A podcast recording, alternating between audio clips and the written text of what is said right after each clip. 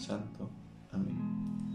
Oh Espíritu Santo, amor del Padre y del Hijo, inspírame siempre lo que debo pensar, lo que debo decir, cómo debo decirlo, lo que debo callar, cómo debo actuar, lo que debo hacer, para gloria de Dios, bien de las almas y mi propia santificación.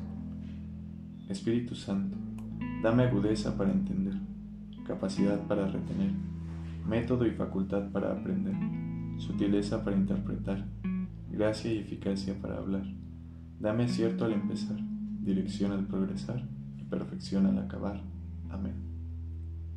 Del Evangelio según San Mateo, capítulo 25, versículos del 31 al 46.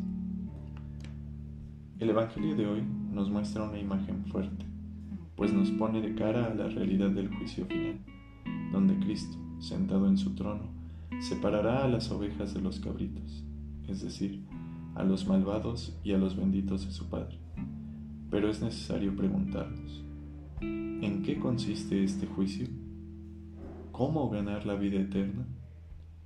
Cristo, el día de hoy, nos viene a recordar ¿Cuál es la esencia de su mensaje? La caridad.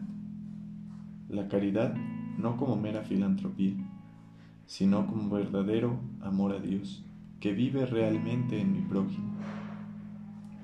Quien sabe arrodillarse ante la Eucaristía, quien recibe el cuerpo del Señor, no puede no estar atento en la trama ordinaria de los días a las situaciones indignas del hombre y sabe inclinarse en primera persona hacia el necesitado.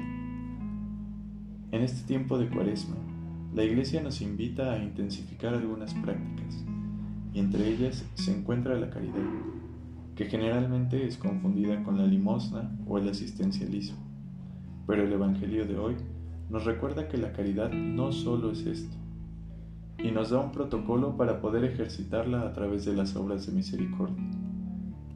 Hoy tenemos muchas ocasiones para seguir su ejemplo cuántos enfermos, cuántos desterrados, cuántos marginados, cuántos hambrientos nos tienden la mano cada día y no somos capaces de verlos. Vivimos en un mundo que va muy deprisa. Siempre andamos atentos a nuestros quehaceres, a las últimas noticias, a lo que está o no de moda, y parece que no tuviéramos tiempo para los demás. Decía Santa Isabel de la Trinidad, todo pasa, en la tarde de la vida, solo el amor permanece. Es necesario hacerlo todo por amor. Es necesario olvidarse de uno para vivir en Dios. Aprovechemos este tiempo privilegiado de la cuaresma que la Iglesia nos regala para poner suma atención en cómo ejercemos la caridad con el hermano, recordando que Cristo nos dice, cada vez que lo hicisteis con uno de estos, mis hermanos más pequeños, conmigo lo hicisteis. En este camino de purificación cuaresmal, te invito a que el propósito de este día sea ejercitar una de las obras de misericordia. Recuerda que la Iglesia nos propone siete obras corporales y siete espirituales que puedes poner en práctica en tu vida cotidiana, recordando que Jesús nos ha dicho, por el amor que se tengan los unos a los otros, reconocerán todos que son mis discípulos. Soy Ángel Una Leiva, estudiante del seminario de Tlalnepantla Nuestra Señora de los Remedios, del segundo grado de discipulado. Saludo a nuestros familiares, amigos y bienhechores del seminario.